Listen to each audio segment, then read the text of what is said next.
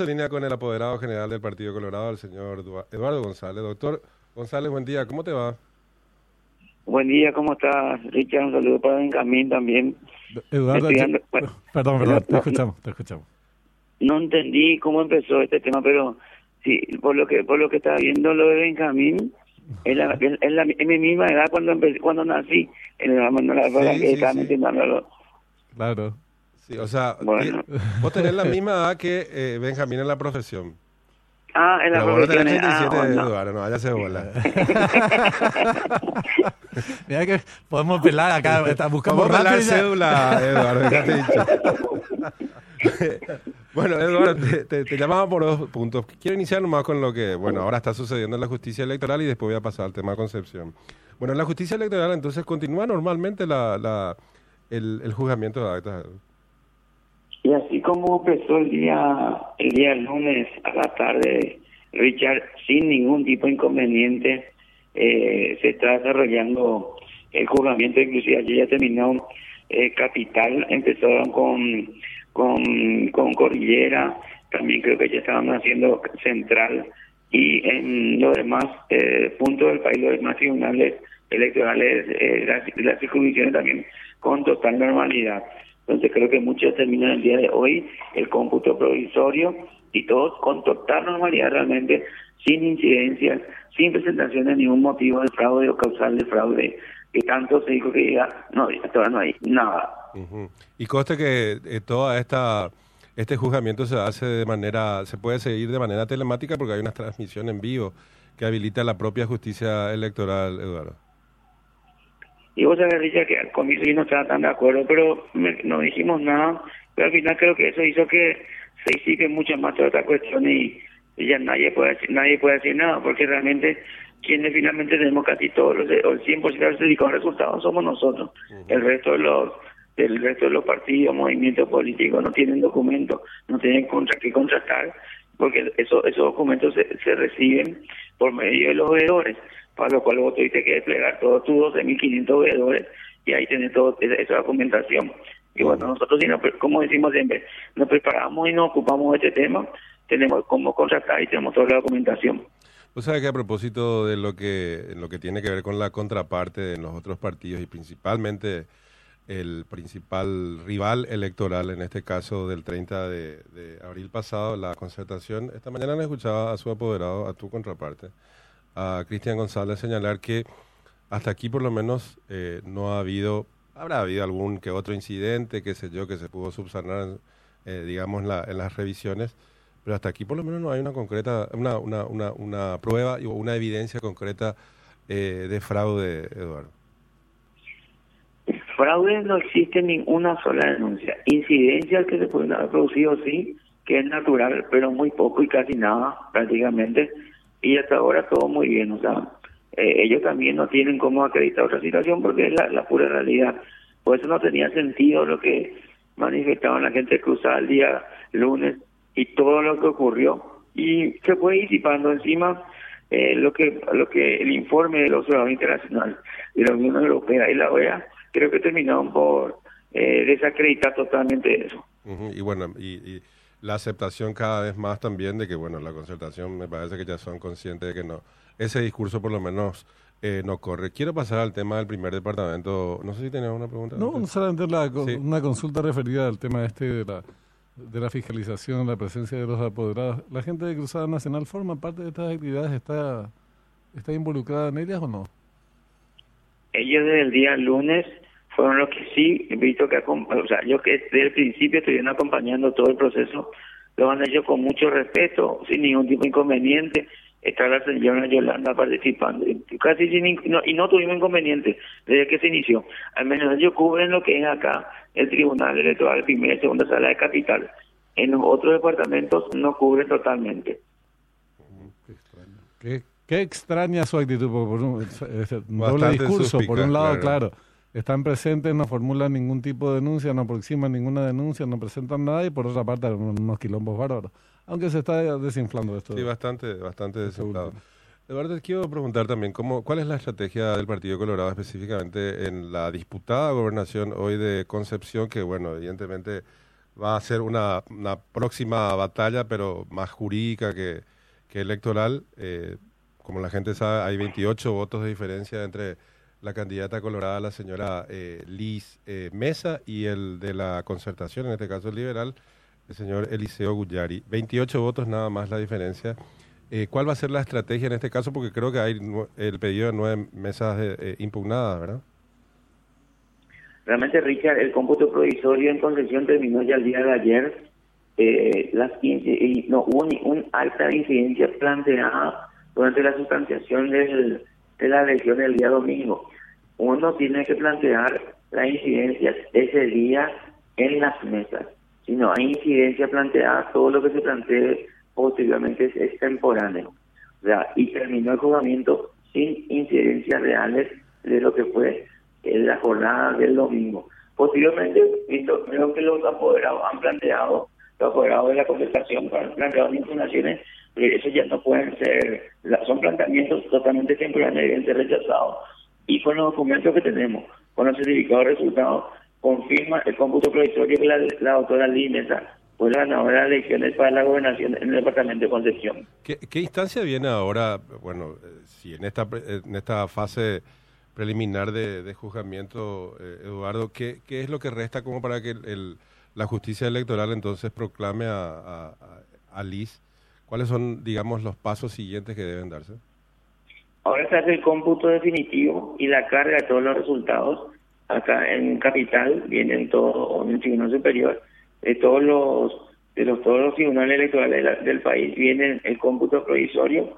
Si hay alguna cuestión se revisa, pero como te digo, la, de la información y los reportes que teníamos, la incidencia que se planteaban fueron temporáneas y se confirman los resultados electorales, tanto con los actas de escrutinio revisados en los tribunales, más los certificados de resultados que tenemos nosotros. O sea, no hay más, no hay más otra cuestión. Pueden plantear lo que quieran, pero ya es totalmente extemporáneo. Sí, pues la verdad que estoy mirando en el resumen de la del TREP, eh, hubo 97.421 votos, votos nulos 325, votos en blanco 3.807 y votos a computar. Estos votos a computar, eh, yo me enteré el sábado pasado, son votos que posteriormente se corroboran con los sobres de las actas, tengo entendido. Bueno, igual hay una diferencia. No hay que decir tampoco, no hay que creer que los 25 votos corresponderían a, la concertación. Bueno, independientemente de eso, Eduardo, la posición del Partido Colorado es que la gobernación es, y, esto corroboran los números, y las actas eh, ganó el Partido Colorado entonces.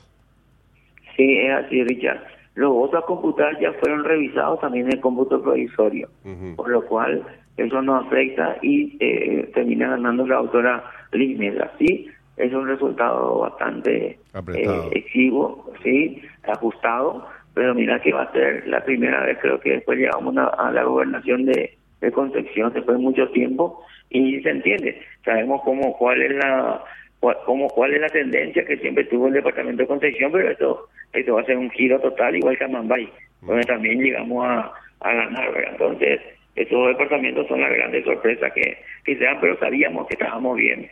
Y, y las demostraciones de todo esto, ¿verdad? Entonces, los votos a computar, como te dije, ya, estaban establecidos y ya fueron revisados, por lo cual podemos decir que esta situación se da y las incidencias que se plantean son extemporáneas y una cuestión, lo que dice el alta del cierre del escrutinio eh, con números y lo que se vea con la cantidad de resultados de los se debería haber eh, planteado una alta incidencia ese domingo al terminar el escrutinio para que pueda ser anulada la mesa. Si no se hizo, hoy es totalmente extemporáneo como lo que ha ocurrido.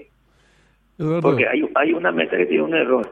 Creo que el acta de cierre dice 121 y se encontrado 221 eh, boletos, eh, boletines con lo cual acredita que fue un error, no eh, eh, eh, la revista del alta, pero ese error tendría que haberse, eso tendría que haberse planteado la nulidad en ese momento por los miembros de mesa y no lo hicieron. Y recordaremos que en todas las en toda la mesa había dos representantes de la concentración y no el Partido Colorado, si no lo hicieron una omisión por parte de ellos. Eduardo, en el marco de todas estas supuestas denuncias de supuesto fraude y cosas por el estilo, Efraín salía a plantear cada día más solo está eh, el hombre entre otras. Eh, por cierto, la necesidad de que se abra el cuarto sobre. Yo, yo, manejaba hasta tres nomás. ¿Cuál es el cuarto sobre? y tiene que explicar un poco, porque yo no lo entiendo tampoco, ¿verdad? La verdad que yo yo veo que él no, no manejaba mucho el tema electoral, porque cuando le escuché en una entrevista y cuando él tenía su supuesto tres paralelos, que no, que iba a ser, que iba a ser mucho más de lo que la justicia electoral, que no funcionó, o si funcionó le demostró realmente que perdía grande, por eso nunca dijo nada. Él hablaba de que los certificados tres iban a ser utilizados para la transmisión de sus resultados. Y ese certificado tres es de la justicia electoral. Y nosotros tenemos que tener ese certificado de resultado electoral que tenía que ser transmitido. Pues yo creo que él no, no maneja mucho, no maneja mucho el tema electoral. Inclusive en una entrevista con un otro medio decía que yo no desde cuatro o cinco meses dentro del país ser absolutamente con, miembro de la, del tribunal del, de la contestación. Y revisamos y no sé de dónde dijo sacó eso ahora pero también yo creo que él no maneja mucho Benjamín por eso dijo ese disparate. O sea uno más de los disparates que dijo yo, yo me quedé con te digo un signo de interrogación en la cabeza y dije pero la puta no puedo estar tan desinformado había sido que había uno más. había un cuarto sobre hay realmente, pero pero una cuestión, mm. hay realmente siete sobre Benjamín, pero para ese trabajo se usa tres. El, sobre uno, que es donde donde está el expediente del cliente y acta de escrutinio y vota a computar, eso va a la justicia electoral. El sobre dos, que iba el, expediente local uno, y el segundo, acta de escrutinio, eh, va al tribunal electoral. Y el sobre tres, eh, que iba el, el tercer juego, que iba el expediente el vocal 2 y el tercer juego de acta de escrutinio que iba al, al, juzgado electoral. Eso es lo que se tenía que tener. Los, otros sobres se guardan los útiles electorales, ¿verdad? Pero eh, eh, eso es lo que se utiliza y para el juzgamiento realmente en este caso se usaba el sobre el sobre 2 y eventualmente el sobre 1 de los juzgados electorales. Y si hay un inconveniente ahora se verifica con el sobre 1 que tiene la justicia electoral que se está recepcionando también. O sea, está todo un procedimiento bien establecido y no es nuevo desde hace años este trabajo se realiza. Y, además, Eduardo, algo que, que me parece clave señalar, el control mutuo, por un lado, que bueno, está en las distintas instancias de la justicia electoral, eh, y lo segundo también, hay que recordar que en las juntas cívicas la mayoría la tenía la oposición en este caso, en una relación de dos contra uno, dos de la oposición y uno del Partido Colorado. Y aún así, o sea, en ningún momento hubo, digamos, quejas en ese sentido. Mira, en las mesas estábamos dos a uno en todas las mesas, las 12.500 mesas, y también en la Junta Cívica estábamos, son cinco, tres, eran tres de la, concertación y dos del Partido Colorado. Y se ufanaba de eso justamente Efraín, diciendo que él tenía el 98%, 95% de la Junta Cívica y, todo, y el 99% de la de mesa. Y bueno, él mismo lo decía, todo lo que pasa es que tener tu despliegue capacitar a tu gente y te tiene que servir. Pero nunca veíamos que eso se producía por parte de ellos realmente. y nosotros sí lo hicimos. El, problema de la, de la desinformación con absoluta, con deliberada mala, mala intención es impresionante. Le estaba, eh, estaba viendo en Twitter pues una usina de rumores y de la posverdad. Y algunos que dicen eh, haber estudiado en Harvard y cosas por el estilo, eh, pronuncian como solemos decir en broma, barbaridades. Eh, Fernández Bogado, por ejemplo, dice, este no es momento para devolver 2.000 urnas electrónicas a la Argentina, esperar el recuento final y si hace falta auditarlas. No sabe ni cuál, qué es lo que se envió, evidentemente, porque ¿de qué te pueden servir esas cajas vacías a los fines de auditar algo? Pregunto, eh, ¿qué es lo que se envió y por qué supuestamente ahí se van las pruebas del delito? Ese es el mensaje, Eduardo es la demostración de la ignorancia, ¿verdad? Yo creo que eh, no, a nosotros nos avisaron antes ayer, a la noche, nos notificaron que iba a haber una remisión de las máquinas, así como vieron esa misma cantidad que vinieron ocho días antes, y nosotros cuestionamos, ¿verdad? La revisión de ellas, y al final no nos afectó, ¿verdad? Porque hay que recordar que creo que había 16.000 máquinas en total, y se usaron 12.000, porque el resto era de contingencia y, de, y para capacitación. Entiendo que se remitieron ayer, entiendo que inclusive Esperanza Martínez, cuando ayer dijo también otro disparate, estaban revisando, y ahí no hay prueba de nada porque las máquinas no guardan nada. Claro, las máquinas no guardan datos. cajas vacías. Mm. No guardan datos, o sea, el, el, sistema, el software no permite que las máquinas guarden nada. Acá en todo caso le tiene un poco de información, pero tampoco guarda nada. Es el CD, pero tampoco se guarda nada en CD, porque tampoco se transmite los resultados de manera de manera inmediata o virtual a, una base de datos como ocurre en Brasil. En Brasil, por ejemplo, la máquina termina el escrutinio y remite los datos inmediatamente. Nosotros tenemos todo un sistema y está muy bien el que utilizamos de, documento físico. Las máquinas imprimen y nosotros nos valemos de los resultados que la, de lo que la máquina imprime o lo que, lo que es nuestro sistema electoral. Y tenemos todo en documentos. Están en los documentos lo que se tiene que verificar. Y, y se suma esto, Benjamín, que en lo que el domingo hubo una cobertura total y control electoral, una, primero un control electoral por parte de la oposición en mayoría, una un control electoral por los medios de prensa, un control electoral por los ciudadanos internacionales y nadie cuestionó las máquinas. Entonces, ¿dónde está el problema que las máquinas se vayan ahora? No, no veo el inconveniente. Realmente son cosas que uno no entiende. Bueno, Eduardo, te agradecemos mucho tu tiempo, que tengas una buena jornada. Muchas gracias para todos. ¿Y qué pasó de Cintia? Nosotros queremos saber. que una vaga, la tipa es vaga y goza de ciertas prerrogativas, ¿verdad? Sí, sí, Que le de la alta gerencia. De la alta, gerencia. Así es la alta gerencia, Eduardo, así nomás. Los pliques tenemos que venir a laburar. ¿eh? Está muy bien. Saludos, saludos, Eduardo. Saludos. Un abrazo. Eduardo González, apoderado general del Partido Colorado, uno de los tres apoderados del que